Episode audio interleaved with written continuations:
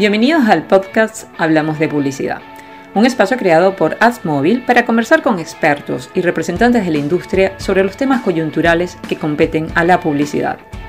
Este espacio es conducido por Alberto Pardo, CEO y fundador de AdsMobile, empresa AgTech que brinda soluciones para la publicidad digital en Latinoamérica. En este episodio tenemos como invitado especial a David Posada. Él es CEO de Group en México, quien conversó con Alberto sobre el panorama de la publicidad digital tras la eliminación de cookies. Bueno, David, muy buen día. Eh, eh, qué bueno, qué bueno y qué oportunidad tan grande poder tener esta charla del día de hoy con David Posada, nuevo CEO de Group M en México, amigo de muchos años y una persona que sin lugar a dudas, pues es de las personas que más conocimiento y experiencia pues tiene en, el mundo digital. Em, yo la verdad es que David tengo, tengo, estaba ayer contándole justamente a Mara que, que tengo alguna imagen eh, por ahí 2002, 2003 como en Tribal, puede ser que nos vimos alguna, hacia le estaba contando a Mara y, y, pues donde estamos hoy, eh, tanto vos como yo, pues obviamente ha pasado todo toda una vida en el mundo digital, casi desde, desde que nació. Entonces, bienvenido. Y la idea del día de hoy, David, es que hablemos un poco de, todo lo que está pasando con las cookies, que creo que es un tema, primero, que conoces seguramente muy bien, donde debes tener una aproximación súper interesante y, y, pues que está súper de moda. Bienvenido y gracias. Eh, pues, Marano, muchísimas gracias por esas eh, calidosas o cálidas palabras. Eh, y bueno, pues encantado de estar compartiendo con ustedes esta perspectiva que, que se viene en el mercado digital acerca del, del, cambio de identidad o la modificación que tenemos en, en, las, en las políticas de identidad. Y bueno, pues como bien dices, he, estado trabajando en marketing digital por muchos años y he tenido, he tenido la oportunidad pues como ver el recorrido que ha tenido este medio. Entonces, eh, sí que sí que desde el 2002, como decías, que nos conocimos por allá en una agencia creativa digital, pues sí que han habido muchos cambios, ¿no? Épocas en las que casi que no usábamos, no usábamos ad server, sino que era publicidad muy manual. Pues hoy en día un ecosistema un poco más complejo, donde utilizamos mucha tecnología, donde tenemos más posibilidades de segmentación, donde tenemos eh, mejor forma de comunicar los mensajes. Recuerdo que por allá en el 2003 hablábamos de behavioral targeting en, los inicios, ¿no? Y, nos parecía que era realidad, no nos, imaginábamos, no nos imaginábamos a dónde iba a llegar esta, esta industria con, la, con, con el, la precisión que tenemos hoy en día para entregar los mensajes. Entonces, nada, encantado de estar aquí y muchas gracias a AdsMobile y a por la, por la invitación y por la oportunidad de, de permitirme compartir más que conocimientos, un poco eh, perspectivas o opiniones al respecto de estos cambios que vienen en la industria. Súper, entonces yo tengo unas preguntas, David, vamos a comenzar a, hablar, yo te las hago y obviamente tú nos das tu, tu valioso punto de vista. Digamos que lo primero es eh, eh, eh, entender un poco el contexto del, del, impacto que tiene un posible mundo sin cookies, entendiendo pues que esto definitivamente no, no es que pasó ayer, eh, acuérdate que pues en realidad el mundo sin cookies se viene hablando hace, no sé, eh, cuatro, cinco, seis o más años, eh, y pues obviamente la gente de Apple dio su primer paso hace dos o tres años en los Estados Unidos, donde comenzó a restringir, digamos que algunas, algún tipo de, de, de movimiento de información a través del browser de Safari, que fue tal vez obviamente para no permitir el movimiento de, información de las cookies hace como tres años. Entonces me gustaría tener esa visión, la primera pregunta que te hago eh, sobre ese aspecto. Vale, pues mira, como tú bien dices, eh, sí que es un cambio que ya comenzó hace algunos años, desde el 2016 con, con, con las restricciones que comenzó a, a, incorporar Safari, luego le incorporó Firefox, y hoy en día en los mercados donde ese navegador es muy usado, por ejemplo, el mercado eh, estadounidense o en alguna medida el mercado europeo, pues ya de, hecho, ya de hecho se deja de utilizar las cookies. Estadísticamente hay una cifra interesante y es que el 46% de la publicidad en, en, Estados Unidos no utiliza third-party cookies, eh, que es precisamente lo que lo que dan estos, estos browsers. Ahora pues viene la, el anuncio de Chrome, que sucede hace algunos meses, 12, 12, 15 meses, en donde naturalmente como Chrome tiene mayor impacto o mayor penetración, no solamente en los mercados maduros, sino en los mercados emergentes, en Latinoamérica creo que el 87 o el 90% de los usuarios utilizan Chrome.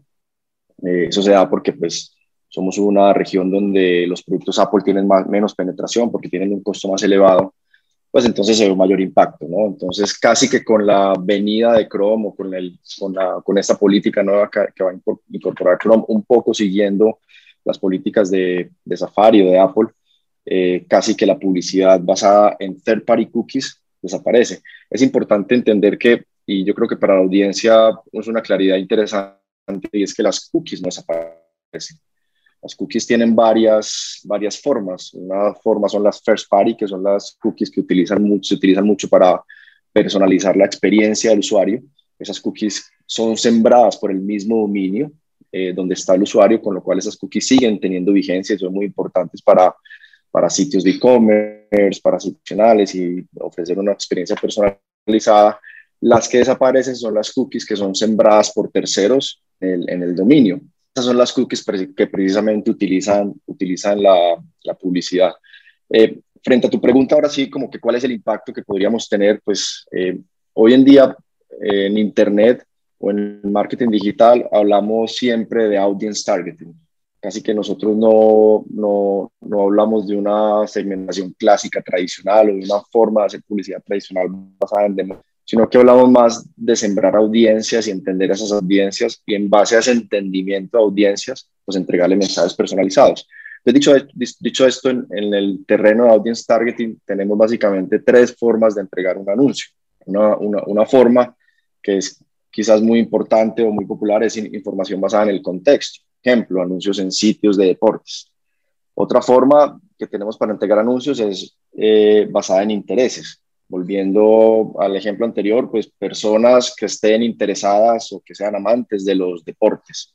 Y otra forma es entregar anuncios basados en comportamientos. Entonces, aquí vamos un poco más a, actividades específicas del usuario. Por ejemplo, anuncios que abandonaron el carrito. Esas tres formas de, entregar publicidad utilizan third-party cookies en el ambiente web. Eh, en el ambiente móvil utilizan los identificadores digitales y van a ser afectadas. No, no, no quiero decir que, van, que vamos a poder dejar, vamos a dejar de, hacer esa, o vamos a, no vamos a poder hacer esas formas de publicidad, pero la forma en la cual utilizamos hoy en día para entregar esas formas de publicidad se van a ver afectadas porque no vamos a tener las third party cookies y la industria está creando soluciones alternativas para mitigar ese impacto. David, ¿vos crees que eso va a tener un impacto económico en la industria, por lo menos en el corto plazo? Es decir, que hay algún anunciante que decida, oiga, yo no me siento cómodo en esto o tenía estos presupuestos designados, por ejemplo, a retargeting o a otro tipo de actividad que se va a ver afectada a través de las cookies y decide llevar la plata hacia otro medio? ¿O eso no crees que vaya a suceder? Eh, yo no creo. Yo creo que ya los medios digitales tienen una fuerza suficiente para, para eh, prevalecer en el mercado. Eh, todo lo que tienen los medios digitales es para crecer. la capacidad de medir la efectividad de los medios digitales eh, no, no se va a perder. Vamos a tener que cambiar la forma en la como medimos y la forma en la que creamos esas métricas, ¿no? Y la forma en la cómo se construyen esas métricas. Hoy en día en digital nosotros nos hemos preocupado por años en medir la granularidad, ¿sí? Que es lo que nos permite las cookies. El cookie level data nos permite medir la granularidad del, del usuario y qué hace un usuario específico obviamente anonimizado, pero medimos usuarios y señales que provienen de usuarios específicos. Lo que está de pronto viendo la industria en una de las posibles soluciones es que comencemos a evaluar grupos de usuarios mucho más grandes. Si nos vamos un poco más a detalle, eso ya viene pasando en, ciertos ecosistemas. Por ejemplo, en el ecosistema de Google, de DB360, yo no puedo analizar grupos de cookies, yo no puedo analizar cookies granulares. Yo, yo hoy en día analizo, analizo grupos de cookies de 50 o 100 cookies. Hoy en lo, lo, que se, lo que se prevé que puede suceder es que vamos a tener que analizar el comportamiento de segmentos mucho más grandes eh, y utilizar métodos estadísticos para comprender la efectividad. Entonces yo no creo que se vaya a afectar. Lo que sí que es cierto es que podría verse al inicio, mientras se acomoda un poco la, la, la industria, eh, un incremento en los precios. Porque la, la eh, la forma tradicional de hacer publicidad basada en cookies, pues va a tratar de permanecer por algún tiempo. Y como las cookies van a ser más escasas, porque las third party cookies van a ser más escasas, eh, pues en un mercado basado en oferta y demanda, pues naturalmente esas cookies van a ser más valiosas. Pero son cookies que en el corto tiempo van a desaparecer, ¿no? Entonces, quizás veamos un pico de CPMs y luego se estabilice un poco el mercado, similar a como sucedió un poquito con las restricciones de GDPR en el que se implementaron en mayo del 2008. Vimos un incremento pequeño y luego comenzó a estabilizarse un poco el, el, open market. Sí, muy, muy interesante, David. Y digamos que, ¿cuáles son las prácticas específicas? Aquellas prácticas como, por ejemplo, el retargeting. Y hay otras más que se van a ver afectadas con, con estos cambios en, en la identificación de, de, las cookies. Pues mira, eh, casi que, que, lo que nosotros vemos basado, basado en lo que te comenté anteriormente, en la forma en la que tenemos de entregar un usuario que es contextual, basado en intereses y basado en comportamiento, eh, pues esas prácticas se van a ver afectadas. Entonces, a tu pregunta que es específicamente retargeting, donde hablamos de un comportamiento del usuario, porque lo que, eso es lo que hace el retargeting, evalúa un comportamiento previo del usuario y en base a ese comportamiento, pues le entrega un mensaje secuencial o le entrega un mensaje para incrementar la frecuencia, ¿no? Eh, esa práctica ya no va a poder ser realizada con esa misma metodología, eh, pero vamos a tener que emplear otras formas. se habla mucho, por ejemplo, de, de, medición de incrementalidad. ¿sí? Quizás las, las marcas van a tener que tener mucho más eh, conciencia o mucho más cultura de medir, de, hacer, de hacer pruebas A-B, eh, de hacer pruebas multivariables, de hacer los llamados estudios de brand lift o estudios de conversion lift para entender cómo funcionan esos, grupos, esos grupos de usuarios.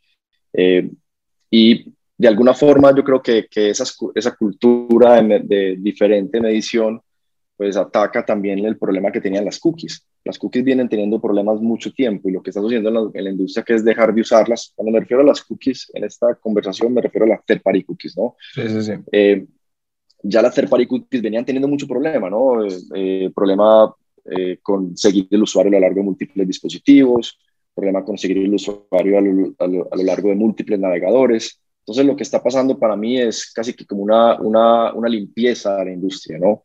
Hoy en día, gran parte de la publicidad, eh, digamos que confiaba en ese elemento, que ya muchos sabíamos que era un elemento bastante inexacto. Entonces, las técnicas de medición definitivamente tienen que cambiar. Entonces, hablamos para el punto de, para, tu, para tu punto de, de, de, performance, de retargeting, hablamos de experimentos de control versus exposición. Eh, hablamos de atribución en los Waller Gardens.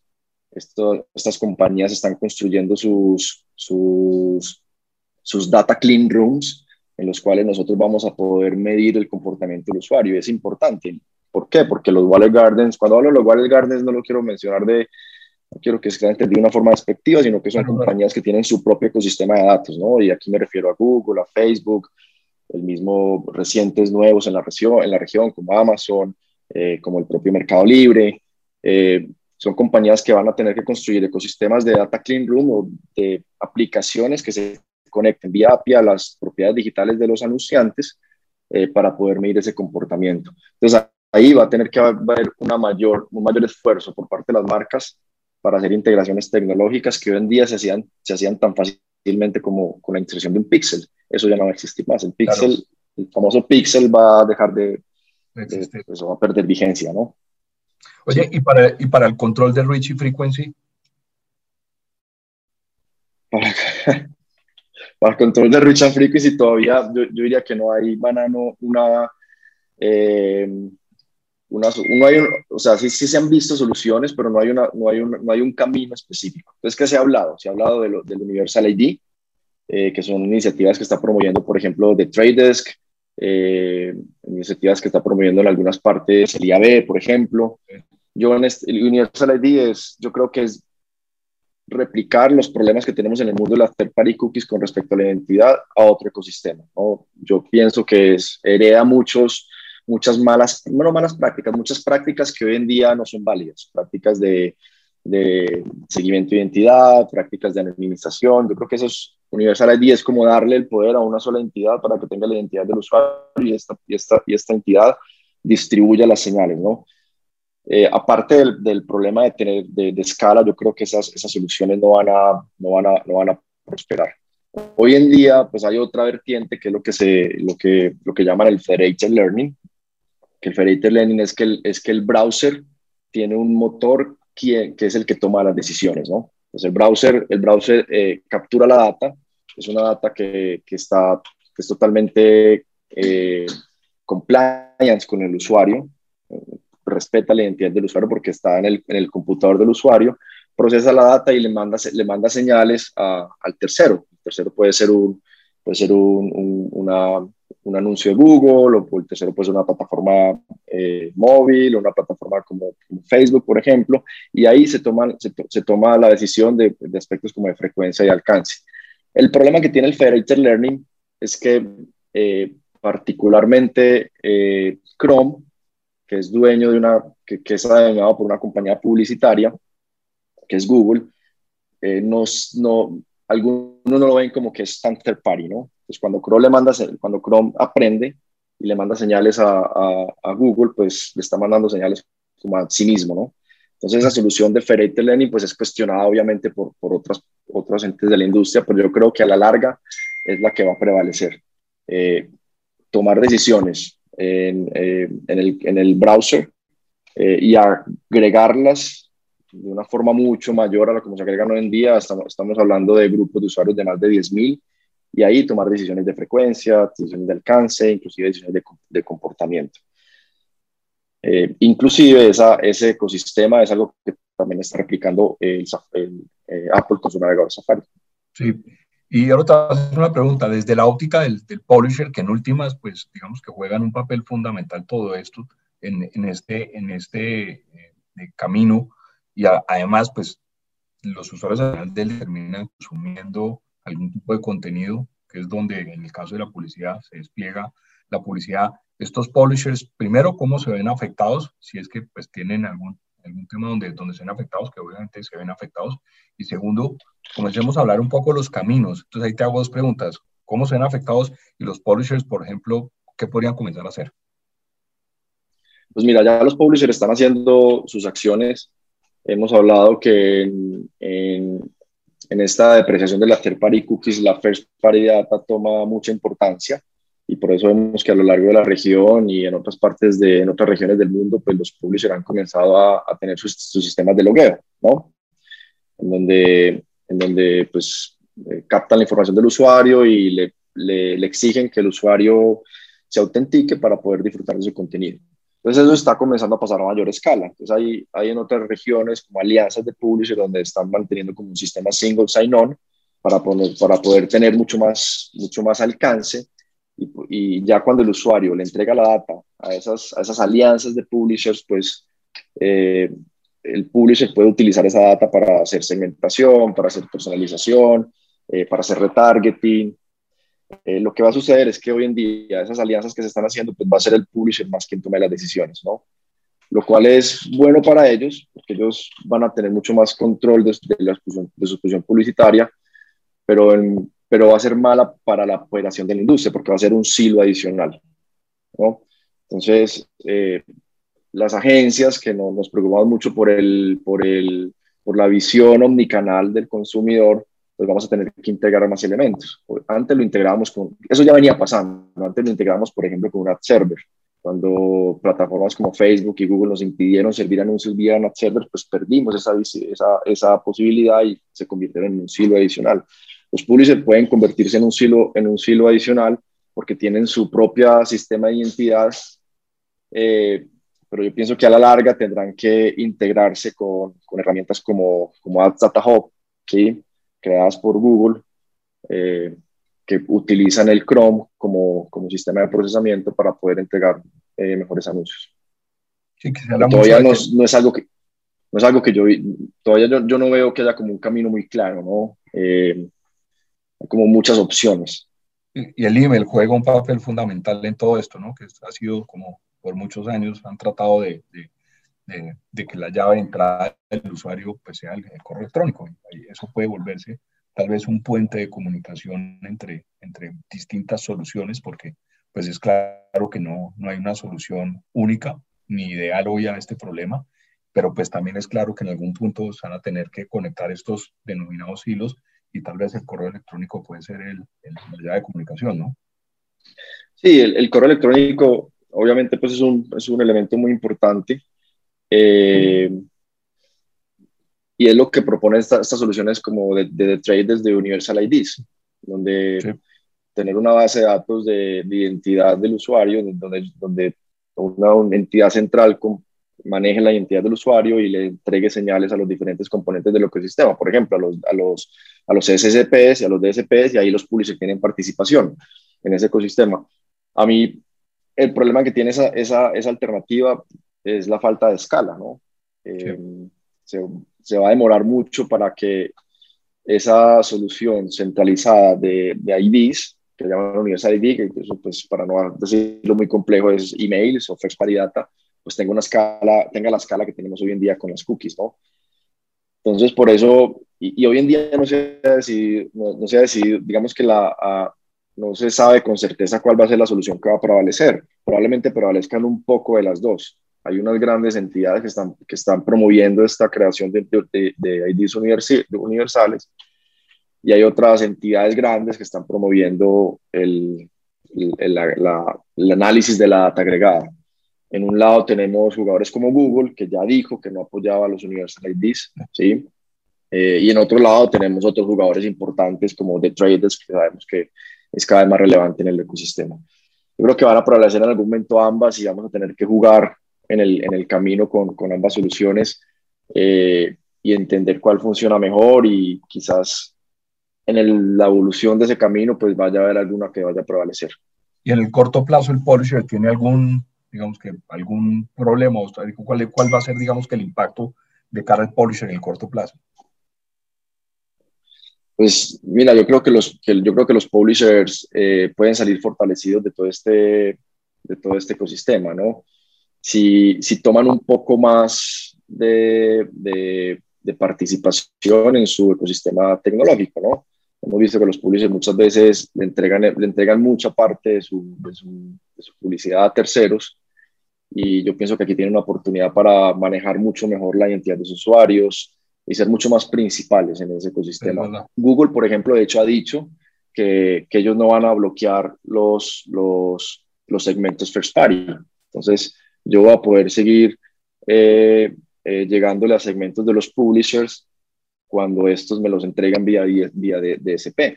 ¿no? Eso no va a ser bloqueado porque eso es considerado first party, first party, data, ¿no? Entonces, sí que, sí que tiene una oportunidad, pero la oportunidad no va a llegar si no hacen nada, ¿no? Yo creo que, que tienen que hacer grandes esfuerzos desde el punto de vista tecnológico para poder parar para este cambio, pero para mí pueden salir muy fortalecidos, porque los publishers, desde mi punto de vista, pues tienen, tienen varias ventajas. Primero, tienen la cultura o están en el negocio de la creación de contenido premium, que eh, sí que es cierto, cada vez hay más estudios en el mercado que muestran que, la que el usuario reacciona mejor a los anuncios cuando son expuestos en entornos premium, ¿no? Entonces eso, eso se mantiene. Eh, lo que tienen que hacer es no dejarle toda la, toda el ecosistema tecnológico a terceros y ser mucho más, mucho más principales eh, y entender que en la medida en que manejan más data, pues van a poder capitalizar toda esta era de, de la first party data que se viene con esto de las cookies. Entonces la publicidad contextual seguramente va a tener un, un, crecimiento, porque en algún punto hace varios años, cuando digamos que la data comenzó, el third party data comenzó a hacer sus pinos, pues comenzó a desestimarse mucho el, el targeting contextual. Entonces me imagino que, que, ahora el targeting contextual va a adquirir muchísima relevancia, ¿no? Sí, y para, y para mí va a adquirir mucha relevancia, ¿cierto? Y para mí es como, desde mi punto de vista, la que tiene la solución más, más eh, conformada, ¿no? Como decíamos al inicio, contextual es una forma de entregar anuncios en el audience targeting, otra forma es intereses y comportamiento. En intereses y comportamientos es donde tenemos la gran diversidad de resoluciones y donde no tenemos con mucha certeza cuál va a prevalecer o si van a prevalecer muchos. En contextual sí hay como tecnologías muy, muy específicas asociadas al, al al Natural Language Processing o al procesamiento natural del lenguaje, ¿no? Eh, y hay herramientas muy poderosas, menciono algunas, Grapeshot, por ejemplo, es una herramienta que está trabajando mucho en ese, en ese ecosistema y que puede entender en tiempo real mucho más la intención del usuario en un ambiente contextual, mucho más allá de las palabras claves, la semántica. Entonces yo creo que ahí hay, mucha, hay una oportunidad muy grande y, y sí que es cierto que eh, la, la, publicidad contextual, entre más precisa sea, funcionar. Yo creo que toda esta tecnología de, artificial, de inteligencia artificial, eh, NLP, eh, entendimiento semántico, eh, pues va a favorecer mucho la, la, la, la, exactitud de la publicidad contextual y yo por ahí no veo problema. Y ahí los publishers tienen mucho, mucho que ganar porque como son productores, productores de contenido, pues tienen muchos contextos para los usuarios, ¿no? Entonces ahí tienen un mundo infinito. Yo creo que donde, hay, donde más trabajo va a requerir es en los otros dos vertientes que no dejan de ser importantes para la publicidad, sí, los intereses y el comportamiento. Y, y, creo que donde se han hecho unos grandes avances, o por lo menos en lo que yo he podido ver, ha sido justamente en la parte contextual, donde han podido unir, digamos que esa, la lectura del de, keyword, por así decirlo, el learning del keyword, la parte de, de, de, los textos con la parte semántica. Y a través de Machine Learning, y obviamente de, inteligencia artificial y todo este tipo de análisis de data, pues poder predecir, poder entender, por ejemplo, poder saber si un artículo tiene una connotación eh, eh, triste o una connotación eh, eh, eh, de, de, algo que no tiene, no necesariamente está implícito en el texto. Y, y, hacia allá es hacia donde, digamos que se están moviendo varios, varias tecnologías y coincido que, la herramienta de Grapeshot que tiene Mode, eh, Oracle, por así decirlo, pues es una de las, de las, de las más avanzadas en esto. Buenísimo. Eh, David, y otra pregunta que me imagino que, que para cerrar un poco ya el, el, hablamos del, del, del usuario. Lo que tan compleja las preguntas, banano, que me estás haciendo, ¿no? Pero, pero si usted es el maestro aquí, tengo que aprovechar y exprimirle todo. Eh, el otro pedazo de la ecuación que nos hace falta son los DMPs. Entonces, ¿cómo juegan yo, yo creo que el negocio de los DMPs, pues sin lugar a dudas, tiene que cambiar, eh, porque la mayoría, o es lo que creo yo, les va a afectar un montón por, por la cantidad de, de third party data que ellos manejan. Eh, seguramente el negocio pues van a tener que, que, transicionar a otro tipo de, de, de, de, estrategia y pues quiero ver qué, qué piensas vos de eso. Pues mira, sí, sí que el mundo de los DMPs está siendo retado, diría yo, ¿no? Uh -huh. Y ellos se están transformando también, ¿no? Lo que es, eh, un, DM, un, DMP tiene como varias características. El primero, lo primero es que un DMP tiene tres tipos de datos. Tiene first party data, second party data y third party data, ¿no? El DMP sí. es mucho más, mucho más basado en data anónima, ¿no? Eh, recoge datos de campaña con base en las cookies principalmente, ¿no? Eh, y principalmente pues tiene una base de datos de, de, de, usuarios, pero que son usuarios que le han dado información pasiva. Cuando digo la first party data de un DMP, probablemente es información que, eh, que entregó el usuario de una forma pasiva, que es, por ejemplo, una cookie. Una cookie es información que te entrego como usuario. No, no yo, yo, no sé que lo estoy, yo no sé que lo estoy exactamente, no declarada. Yo, no, yo como usuario no sé que la estoy entregando, que es quizás el fondo de este problema, ¿no? Es el, donde el problema es hacer o solucionar el hecho de que, de que el usuario en muchas ocasiones entrega información sin saber que lo está haciendo. Entonces, eso va a tener que cambiar, porque al desaparecer todas la, la, las third-party cookies, que es un componente importante de los DMPs, pues eh, quedan con soluciones un poco cojas. Entonces, yo creo que los DMPs están comenzando a manejar mucho más integraciones de first-party data, creando sus propios ecosistemas de Unify IDs. Entonces, los DMPs comienzan a hacer alianzas con gobiernos, eh, o alianzas para tener, eh, no sé, sistemas para tener eh, IDs de las personas, ¿sí? utilizar esa first party data para targeting, y se van a convertir mucho más en, en, en, en plataformas que manejen principalmente IDs determinísticos y, y first party data, ¿no? Yo creo que se van a parecer mucho más a los CDPs, ¿no? A los Customer sí. Data Platform, que es lo que sí. hoy en día están implementando muchos anunciantes, donde ya, ya quieren más tener, tener mucho más data declarada dentro de sus bases de datos eh, y los DMP se van a parecer mucho más a eso, a tener uh, ecosistemas basados en data. En la región tenemos, eh, tenemos buenos exponentes locales o regionales, tenemos a eh, Retargetly, por ejemplo, sé que está haciendo esfuerzos fenomenales en ese campo. Eh, tenemos Data Expand, bueno, pues hay unas, y obviamente están los globales o sí, los, eh, como Crocs, Salesforce, bueno, todas las otras, Adobe, que están haciendo esfuerzos en ese, en ese sentido. Pero en la región yo creo que hay un buen, a mí me, me, sorprendió positivamente encontrar buenas soluciones de DMP en Latinoamérica, que se han creado en Latinoamérica, lo cual es importante, porque cuando se crean desde la región, eh, eh, pues tienen data local. Y muchas veces las soluciones globales tardan en llegar con data local a Latinoamérica, porque Latinoamérica pues quizás está en una segunda prioridad para ellos. Obvio. Buenísimo.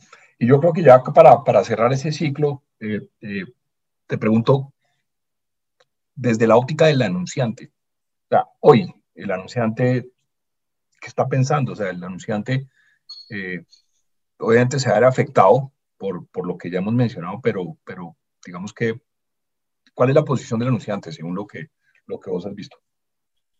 Pues mira, los anunciantes están muy inquietos eh, en primer lugar, ¿no? Están como queriendo saber más y yo creo que es, eso, eso, es difícil, ¿no? ¿Por qué? Porque hay mucha información al respecto de la industria, ¿no? En la industria hay mucha información y muchas diferentes posiciones que favorecen o no una solución. Entonces, si tú te vas a, a, una compañía, por ejemplo, a, un, a, un, a una, de pronto te va a favorecer mucho más la posición de contextual, ¿cierto? Eh, si hablas con, con un Water Garden, pues te favorece mucho más lo de, lo de Fair Learning, ¿no? Entonces, yo, entonces ellos están muy, un poco, un poco confundidos con tanta información. Lo que hemos hecho en Group M es que hemos creado un grupo interno eh, que le llamamos eh, de Cookieless Latam Cohort, ¿sí? En donde damos conocimiento y lo compartimos con los, con los anunciantes, ¿no? Y, y yo he sido uno abanderado el proceso, venía liderándolo pues, con, mucha, con mucha fuerza durante los últimos meses eh, y he tratado de, de, entregarle a las, a las, marcas o a nuestros clientes como un panorama un poquito más, eh, más agnóstico. así como lo estamos hablando acá, pues planteo como los pros y los contras de todas las, de todas las, las soluciones que se están implementando, los Universal ID, los Publishers Paywalls, eh, los, los Cleaning Room, eh, el Federated Learning, la inteligencia artificial, eh, que son conceptos importantes que van a prevalecer y que quizás, pues, a pesar de, ser complejos, se pueden explicar con claridad. Eso por un lado, entonces estamos constantemente eh, entrenando a, nuestros, a nuestros clientes. Por otro lado, pues hay prácticas que sabemos que cualquier, independientemente de la solución que se implemente, van a prevalecer. Por ejemplo, los estudios de incrementalidad. Eso es una cultura que nosotros tenemos que tener como, como marqueteros eh, y que debe estar más frecuente en nuestros planes de medición de las marcas. Eh, medir los lift de conversion, lift de, de, de, indicadores de marca, lift de intención de compra. Eso, aunque está presente en la industria todo lo hemos oído, cuando tú te bajas a la operación de una, de, una campaña, no necesariamente está presente el 100% de las veces. Entonces, yo creo que cada vez tendremos que incorporar más esa cultura de, medir la incrementalidad. Por otro lado, eh, creer mucho más en, la, en los paneles, los paneles que hacen investigación de consumidor. Eh, esos, los paneles van a tener mucho más desarrollo. Nosotros, por ejemplo, dentro del Grupo M tenemos un panel que se llama Live Panel, eh, que está en 54 mercados, que hace 350 mil encuestas al año de, de, de patrones y actitudes de consumidor ese panel hoy en día está basado en cookies y lo estamos de, alguna forma eh, descookizando, ¿no? A través de un, de un, clean room que, que adquirió Grupo M el año pasado que se llama Santable.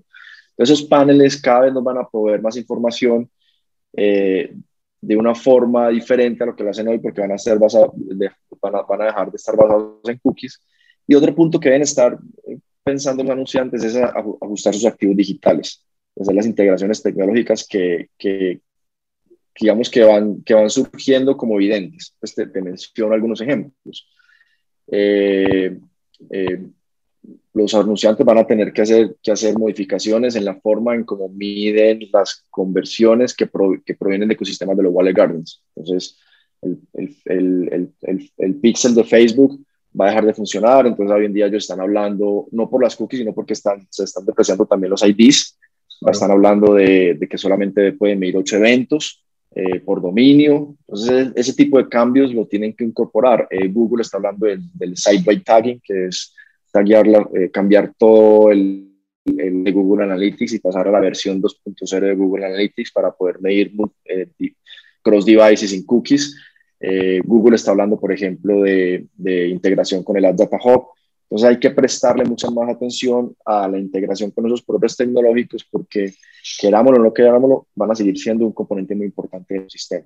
Y son cosas que pueden hacer ahora y que definitivamente van a prevalecer independientemente, independientemente de las soluciones que, que, que continúen. Y otro punto importante, pues siempre eh, en, este, en este ecosistema, pues tratar de salirse un poco de la caja y testear nuevas cosas, ¿no? Por ejemplo, yo pienso que, que el ecosistema móvil eh, tiene, tiene una gran, gran oportunidad, ¿no? Para mí, la, la, la publicidad basada en web en algún momento va a dejar de existir. Y no por esto de las cookies, no por, eh, no por nada de lo que estamos hablando hoy, sino porque el consumidor va a dejar de consumir eh, los browsers en algún momento. ¿no? Cada, eso, eso ya cada, eso sucede cada vez más frecuente y, y, y, entonces esto, en, el momento en el que el consumidor deje de consumir los browsers, esto de las cookies va a ser irrelevante, ¿no? Ya, pues, si no hay browser, pues no hay cookies, no nos importa. Entonces, la publicidad para mí va a ser cada vez más 100% in-app. Entonces, es bueno que los anunciantes comiencen a incorporar, eh, explorando oportunidades en ese ecosistema. Eh, ya muchas de las, de las, acciones se hacen in-app. La publicidad en Facebook es in-app, ¿no? Principalmente. Pero es que el mundo de las aplicaciones es mucho más diverso. Ahora, con la pandemia, eh, y perdón que me estoy extendiendo un poco, pero me encanta hablar de esos temas. Con la pandemia vimos, por ejemplo, cómo el gaming eh, explotó de una forma positiva. Mucha gente estuvo encerrada, entonces buscó otras alternativas y empezó a jugar mucho más en, el, en, el, en los celulares. Eso ya lo hacían los jóvenes, pero nosotros ya con estudios hemos visto cómo el gaming prevalece a lo largo de todos los rangos etarios. Y ahí hay un, un ecosistema infinito, mucho más grande que el que ven hoy en día tradicionalmente los, los anunciantes, que lo que ven es el ecosistema ven es Facebook, ¿no? Ahí hay un ecosistema gigantesco para explorar. Eh, y hay otras reglas, tú lo sabes, pues, eh, pues eh, el líder de AdMobile, saber que hay otras reglas diferentes en el ecosistema INAV, hay otros formatos, eh, hay otras formas de medir. Eh, entonces ahí y data points. va a ser cada vez más. Casi 40 data points que no los tienes en el ecosistema browsing o desktop, donde puedes obviamente eh, tener un, puedes hacer modelos estadísticos predictivos que no necesariamente van ligados al, al advertisement ID y creo que por ahí también digamos que son algunos de los caminos que, que, se están explorando en la industria para precisamente en el momento en que, en que pues, suceda lo que creemos que va a suceder y es el desistimiento, pues obviamente, de parte de los, de los dueños de sí. el iOS y Android que, que desestimen el Admin ID. Sí, y un dato muy importante que es la geolocalización del usuario, ¿no? Entonces, darle relevancia a la publicidad con respecto a su ubicación comienza a ser cada vez más relevante, sobre todo para el retail. Sí. Eh, y el retail también está como despertando mucho más hacia los medios digitales. Vimos el año pasado como marcas de gran consumo se empezaron a acercarse al retail, ¿no? Empezaron a hacer mucho más acciones en el Mercado Libre, en el caso de México empezaron a hacer muchas más acciones en, en Amazon, en Walmart. Entonces yo creo que se están confluyendo los puntos, ¿no? Y esta discusión de que los browsers, que el third party cookies, yo creo que a la larga en unos años va a ser irrelevante porque lo, para mí el consumidor va a abandonar el browser. Sí, y, y, y que, creo que hemos tenido una charla súper interesante, David. Además, estoy, estoy impresionado del conocimiento eh, preciso y, y, yo sabía que, que, era así y pues buenísimo para todas la, las personas que, que, están oyendo este podcast. Eh, entonces, arrancamos como detallando el problema, luego transitamos un poco pues en cada uno de los actores del, del, del ecosistema, ahora viendo pues un poco las alternativas que ya hemos enumerado. Eh, eh, y yo creería que ya para, para finalizar me parece que, que puedo algunas preguntas ya más pesadas en, lo que puede suceder. Y la primera es, ¿cómo ves a Latinoamérica en esa transición que tiene que hacer? Y cuando hablo de América Latina, pues eh desde las agencias, desde los anunciantes y desde los actores de tecnología y obviamente los publishers. ¿Cómo los ves a ellos en, ese periodo de transición? ¿Y qué timing crees que va a llegar? O sea, ¿cuánto nos vamos a demorar realmente a poder tener un ecosistema, digamos que eh, con una madurez eh, con respecto a este problema importante para poderlo sobrellevar? Pues mira, yo Latinoamérica lo veo muy, eh, más acelerado, precisamente, particularmente pues en los medios digitales, ¿no? Que es lo que nos compete en esta conversación. Eh, lo que sucedió el año pasado creo que aceleró mucho más la penetración de medios digitales y eso, eso pasó porque el consumidor eh, consumió más medios digitales, valga la redundancia, ¿no? Entonces hoy en día ya estamos llegando a mercados en donde, por ejemplo, en México la participación de los medios digitales eh, es cercana al 42 o al 40%, alrededor de esa, de esa cifra, ¿no? Colombia será, será alrededor del 30, ¿no? Eh, quizás el próximo año, 2022, los medios digitales sean los, el canal más grande en algunos mercados de Latinoamérica, ¿no? Algo que yo, pues, cuando em, empecé en mi, en mi carrera de marketing digital en el 2000, pues, cuando no teníamos ni siquiera el 1%, yo veía supremamente lejos, ¿no? Y bueno, hoy en día los medios digitales prevalecerán como comenzamos a, a, la conversación, esta conversación. Eh, y lo que pasa es que eso sucedió más rápido, ¿no? Yo veía que, en, en, o en las predicciones que teníamos internamente en GroupM, preveíamos que el 40% de penetración iba a llegar mucho más lento, quizás unos cinco años más, ¿no? Eso sucedió eh, el año pasado y, sucedió pues como consecuencia de, de estos cambios de hábitos de, de, vida, ¿no? Que nos impuso esta, esta nueva realidad. Entonces, dicho esto, eh, Latinoamérica se convierte en un foco de desarrollo muy importante para muchas compañías, ¿no? Para desarrollar mercado, ¿no? Entonces, me parece que el, ecosistema va a ser mucho más competitivo. Yo veo que van a, van a existir compañías que van a querer entrar con más fuerza en la región. Eh, cuando digo compañías, soluciones tecnológicas que integran publishers, integran inventario, ¿no? Entonces el ecosistema se va a volver, se va a volver quizás eh, eh, más, más fuerte para todos, ¿no? Em, Google y Facebook van a, seguir, van a seguir incrementando la presión, como lo hacen en todos los mercados. La penetración de Google y Facebook no es muy diferente, la que tenemos en la región no es muy diferente a la que está en otros, en otros mercados de Latinoamérica. O sea, ellos ya llegaron como a su, a su top. Lo que, lo, lo, que, lo que comienza a pasar es que en la medida en que hayan más jugadores, esa, se empieza a diversificar el ecosistema. ¿sí? Entonces hay varios desarrollos que a mí me parecen interesantes que están sucediendo en la región. Uno es el desarrollo de e-commerce. Ahí, sin duda alguna, hay jugadores que van a tener una participación importante, que hoy en día la tienen, pero la tienen quizás en un mercado de, de long tail, van a tener una participación en un mercado, digamos, de marcas grandes. Y cuando me hablo de eso, pues me refiero a, a, compañías como Mercado Libre, eh, compañías como Amazon, eh, como Rappi, ya vimos que en Estados Unidos, por ejemplo, Amazon está teniendo el 10% de la inversión digital de, de, ese mercado, que es muy grande. Muy grande si vemos que Facebook tiene el 22%. Claro. O sea, ya la, la, la, unidad de publicidad de Amazon en Estados Unidos es la mitad, o un poco menos de la mitad que todo Facebook. imagínense el tamaño que tiene esa compañía yo creo que eso va a comenzar a suceder. ¿Por qué? Porque las marcas quieren explotar ese consumo online o esa tendencia que hay de los consumidores ahora a hacer más transacciones online pues para tener su trade, su trade marketing digital. Esas compañías se convierten en un perfecto aliado para eso. ¿no? Entonces yo creo que ahí hay un foco de desarrollo y eso va a ayudar a que el ecosistema se diversifique. Cuando hablo de que el ecosistema se diversifique es que haya un mix de medios más variado, ¿no? Sí. Donde no solamente tengamos dos o tres jugadores. Luego el, el, el ecosistema móvil. lo, que, lo que denominan en Estados Unidos el retail media. Sí, el retail media, exactamente. Y ahí vemos muchas agencias haciendo, o compañías haciendo esfuerzos en e-commerce. los anunciantes están requiriendo mucho conocimiento y acompañamiento en sus procesos de e-commerce, eh, en todo, en, en, qué plataformas deben estar, preguntas como si deben, si deben tener eh, una tienda.com o deben tener más bien una ventana en un marketplace, estamos viviendo esas conversaciones as we speak. Luego, como lo mencionamos anteriormente, eh, yo creo que el ecosistema móvil va a tener un desarrollo mucho más rápido acá, similarmente como, como se vive en Asia-Pacífico. Que en Asia-Pacífico la telefonía móvil es, es, prevalente, ¿no? Yo creo que eso está pasando en Latinoamérica. Porque aquí, las, aquí, por nuestras condiciones económicas de mercado, ¿no?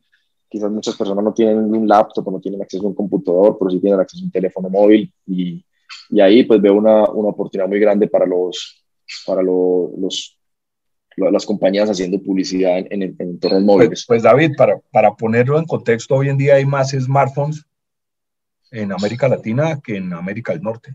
Así de sencillo. Sí. Muy similar a como sucede, Banano, en, en, en Asia Pacífico, ¿no? Así es. allá pues los, los, los, los, medios móviles pues triunfan por encima de cualquier otro. Entonces yo creo que haremos catch up, catch up muy, muy rápidamente, porque el ecosistema digital que tenemos hoy en día se está convirtiendo en un ecosistema global, básicamente porque la región eh, ya tiene una importancia en el desarrollo de su marketing digital que está a la altura de otras regiones también, ¿no? Entonces, me parece que el, el desarrollo de, de, o, el, o, la evolución va a ir el mismo paso que como sucede en otras partes del mundo, ¿no? Como pasó con el GDPR, mira que el GDPR se implementó en Europa y como el, el GDPR permeó a, a proveedores globales, si bien no está la legislación, la publicidad hoy en día que hacemos en Latinoamérica es compliance con el GDPR, sin darnos cuenta, ¿no? Sí. Eh, yo creo que eso mismo sucede con, este, con estos cambios. Sí, seguramente. Oye, pues qué interesante. Soy, optimista, Banano, soy optimista. No, y hay que serlo. Yo coincido, coincido definitivamente y coincido eh, obviamente mucho más en, la parte, en la última parte que mencionaste, eh, coincido que el, que el, tema móvil es el que, pues digamos que va a ser el caballito de batalla y que todo el tema del retail media también se va a enfocar mucho en, en mobile, eso va a ser también desarrollar. Y también coincido que esos presupuestos de, de trade marketing que se dedican al punto de venta tradicional, pues se van a comenzar a mover, se van a volver presupuestos de trade marketing online, es decir, que se van a volver presupuestos publicitarios. Eran antes de marketing, hoy en día se van a volver publicitarios y por eso es que seguramente las, las tortas publicitarias en todo el planeta van a crecer y obviamente van a crecer hacia lo digital. Entonces, eh, eh, pues muchas gracias David, de verdad que tremendamente enriquecedor. Qué bueno que nos hayas podido eh, pasar este, esta dosis de conocimiento de este tema tan candela y, tan actual que tenemos el día de hoy. Y pues bueno, muchas gracias y ante todo felicitaciones en ese nuevo reto en la Ciudad de México. Estaremos muy pendientes eh, de, de, ese suceso, como dicen los, los brasileros, y, pues te deseamos la mejor de las suertes, David, muchas gracias. Sí, bueno, pues muchas gracias a por la invitación.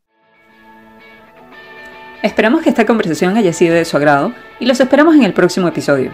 Agradecemos a Produ por la producción de este podcast que realiza Xmobile.